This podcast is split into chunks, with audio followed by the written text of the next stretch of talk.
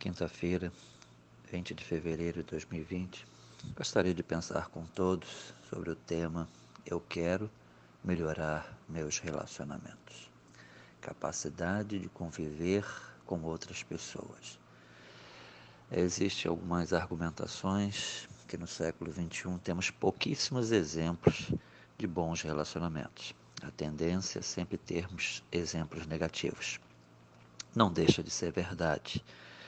Mas se nós formos pegar a Bíblia como referencial, na primeira família descrita na Bíblia, um irmão mata o outro. Então vemos que o exemplo de relacionamentos contaminados já vem de muito tempo. Gostaria de utilizar hoje um texto de Colossenses, capítulo 1, que é um texto do primeiro século, do ano 60, do ano 61 do primeiro século, onde Paulo, preso, ele consegue produzir um texto que vai nos ajudar a ter atitudes para melhorar nossos relacionamentos.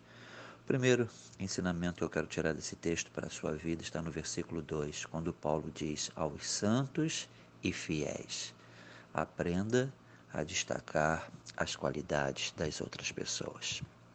Mesmo preso, Paulo consegue produzir e Paulo registra as qualidades das pessoas que estavam ajudando aos santos e fiéis.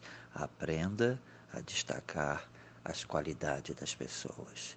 Segundo ensinamento está no versículo 3, quando Paulo diz: orando sempre por vós. Mesmo preso, Paulo ainda tinha tempo, Paulo tinha motivação para orar pelas outras pessoas. E o terceiro ensinamento, para a gente poder fechar os nossos ensinamento de hoje está no versículo 4. Paulo diz: Ouvimos da vossa fé. Aprenda a falar bem das pessoas. Mesmo preso, chegou aos ouvidos de Paulo que as pessoas que estavam ajudando eram movidas pela fé que tinham em Cristo Jesus. Aí fica três ensinamentos para que possamos melhorar os nossos relacionamentos. Fale bem das pessoas ore pelas pessoas e destaque as qualidades das pessoas. Mesmo preso, Paulo conseguiu produzir um texto maravilhoso. Pense nisso. Que Deus lhe abençoe.